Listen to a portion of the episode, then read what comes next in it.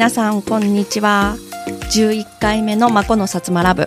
えー今日はですね私の地元のイムタイ家の話をしたいと思います。イムタイ家って何って思った方ぜひ Google で探してみてください。意外とですね穴場な鹿児島の観光スポットなんです。あの鹿児島って言ったら開門岳とか桜島とかあとはまあ霧島ですよね。霧島連山とかなんだろう、えー吹上吹上町のあの砂浜とか知覧の特攻隊とかあとは金港湾とかね。まあ結構あ聞いたことあるっていうのあると思うんですけど、まあ、そこら辺はもうちょっとあの秋田とかもっと違うところないけっていう方にぜひおすすめしたい私の地元イムタイ系あのユンタイ系って地元の人は言うんですけどユンタユンタって言って。ここですね本当にパワースポットでもあるんですけれどもなぜパワースポットかというとあのそのイムタ池って池なんですけどちょっと大きめの池なんですね。あの白鳥とかあとなんかいろんな生き物が生息しててラムサール条約みたいなのも結ばれてる結構しっかりしたあの質のいい池なんですけれどもちょっと私のその知識だけだとあまり良さが伝わらないのでちょっとインターネットのお借りして読んでみる見ますね。えー、イムタイ池は自然公園になります県立自然公園、えー国際的条約ラムサール条約登録の、まあ、池になります。湿地帯なんですね、えー7つの山々に囲まれた静かな池で直径が約1キロ。そして深さは深いところで約3.5メートルもあります。まあ、多様な植物がさっき言った白鳥とかカモとか、まあ、いるんですけど、えー自然環境がすごい残ってるのであのすごい四季折々のあの綺麗なシーンを楽しめるというかね。はいあの湖畔にはですね梅や桜の並木もあって、えー梅マラソンとか今ちょっとコロナであったのかなっていう感じなんですけど梅マラソンがその2月3月行われてたりとかあの夏はですね8月7日花火の日ってもう覚えてるんですけど湖畔で花火大会があの開かれるんですね。これもちょっとコロナで今中止になってるのかなっていう感じなんですけどこう湖畔で花火ってすっごい綺麗なんですよ。あの花火がですね湖湖っていうか池に反射してこうすごくこう綺麗だしあの山々に囲まれてるので花火の音とかあのすごくこう自分のこの体の芯まで響いてくるっていう感じの感覚に陥ってなんか私今までいろんな花火大会見ててすごい有名なのとかもあってそれもそれで素晴らしいんですけどイムタイ系の花火大会が私の中では一番だと思っています。はい、でまたイムタイ系の話に戻ると、まあ、池にはですね浮島と呼ばれるあの泥炭が300個近くあるって書いてあるんですね。そんなにあったっけって感じなんですけど本当によく見るとちっちゃいねポコッとした山山っていうかなんかこうあの島みたいなのがあって、まあ、それが泥炭なんですってね。それが珍しい極めて珍しいことから国の天然記念物として指定されているということです。そう。でそして、えー希少野生動物ベッコウトンボや、えー水鳥の生息する重要な湿地帯としてあの2005年にこのラムサール条約湿地として登録されてるみたいですね。確かにですね、あの、結構県外とかから、このべっ甲トンボを見に来るおじいちゃんとかいるみたいなんですね。はい、あのなんか結構、本当にど田舎にある池なのでこんなところを誰が知ってるのっていう感じなんですけど意外とこう自然を愛する方々がそこを知ってらっしゃってうちの町まで来てくださるっていうようなねあの感じなんですけど。そう。それであのさっき言った一番最初に言ったパワースポットでもあるって言った話なんですけどあのそのパワースポットっていうのがですね池全体っていうよりも池のその湖畔から見えるこう上に見上げた山があるんですね。そこに石が石っていうか岩がねあるんです。それがもう私がちっちゃい頃からあれは竜がね立つね。竜が、あの石石になったんだよっていう話をもうばあちゃんとかお母さんたちから聞かされて育ってきてたんですね。あのでも本当にそれを信じててあの昔から伝えられてるっていう立石っていうんですけど本当にねあの頭と体がこう岩となってね固まってるのが山の頂上にあってまあなんでそこに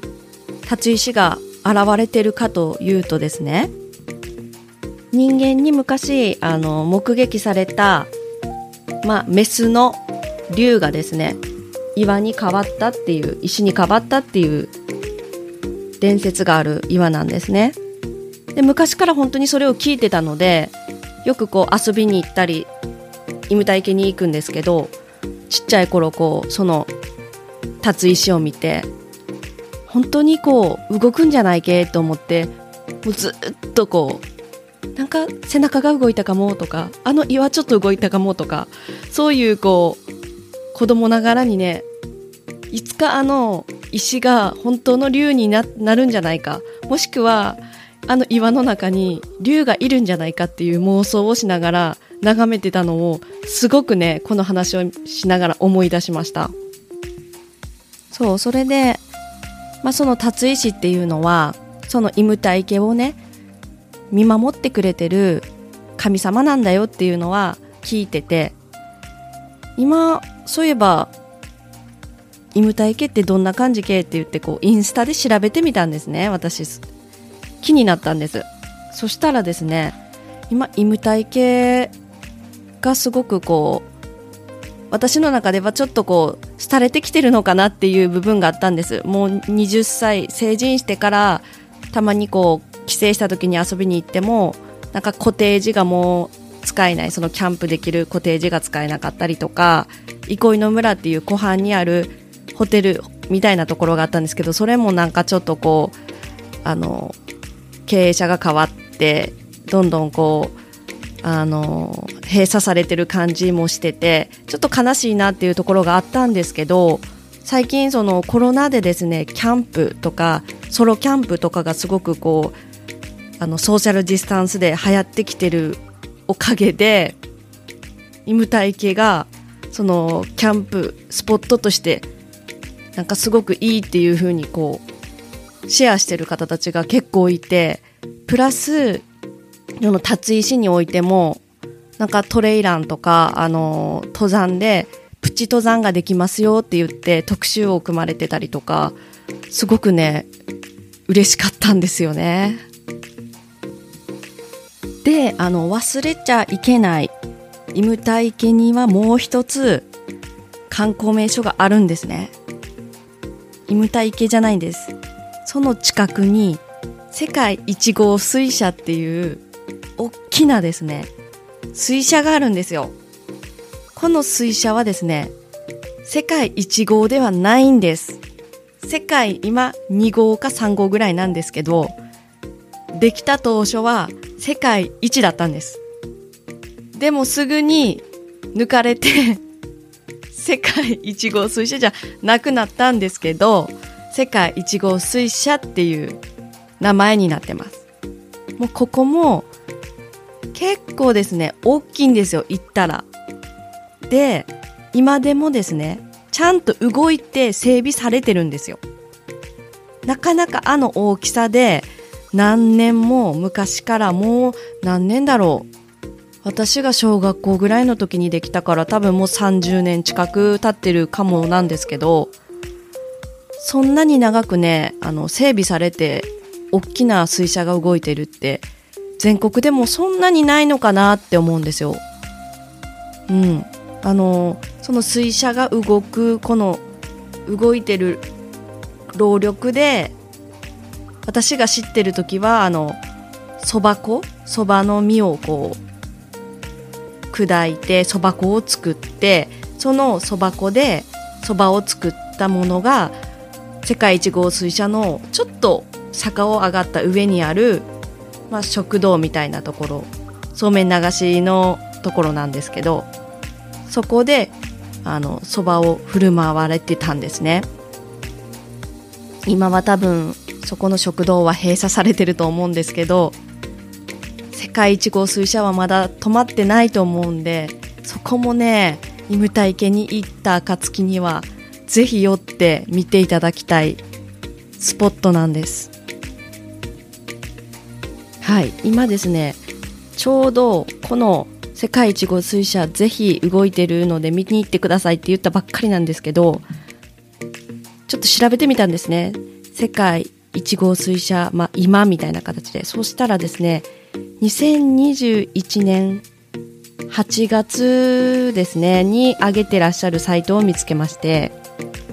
そしたらですね残念ながら調整中っていう看板があってあのー注水ポンプに不具合が生じてるため水車の回転を停止しておりますっていう風にねなってるみたいなんです。ちょっと残念。めっちゃ残念。ということでですね私この世界一号水車がなぜ今停止なのかっていうのを薩摩仙台市の市役所納税課に電話をして聞いてみました。はい。そうしましたらですね今ちゃんと動いているということです。注水ポンプの不具合もあのもう解決して動いてると。ただやっぱり季節によって不具合が生じる時があるのでたまにこういう看板が出ているということです。なのでたまたまこのサイトで上げてらっしゃるお写真を上げてらっしゃる方がいた時にたまたま不具合が生じて止まってた時っていうことであの平日も土日も関係なく動いてる時は動いてるということなので。ぜひ行ってみてください。そしてですねめちゃくちゃ嬉しいことが起きたんです。この今編集をしてる時にですね私今編集中なんですけどこのポッドキャスト。ちょっとやはり世界一号水車の後ろにあった食堂もやってるかなと思って調べてみようと思って調べてみた見てたんですそうしましたらなんとあの、閉鎖されてると思ってたところがですね、なんかお寿司屋さん、お寿司の配達をしてるということで、あと、温泉もまた始まってる。そうめん流しも9月いっぱいやってるっていう、あの、息を吹き返していたんですね。私、実は高校生の頃だったかな。そこでアルバイトもしてて、そうめん流しの食堂で、流泉館ですね。もう潰れないでほしいなと思ってたのですごく嬉しくてそこの統括の方と長電話してあのそこの会社さんが今後イムタイ家とその流泉館もう盛り上げていきたいっていうことであのその思いをねすごく聞いてすごく嬉しくなりましたはいで、そのイムタイ家の湖畔にあるホテルに関してもですね、そこの会社さんが両方やはりあの、経営として見てくださってるので、あの、今年中に宿泊もまた再開もできますし、温泉も入れるようになるっていうことで、もうね、なんか、その、伊地知さんっていう方だったんですけれども、すごいこう、イム体験を盛り上げたいっていう気持ちを本当にね、熱く語ってくださって、なんか私もこう、何か役に立てることはないですかって、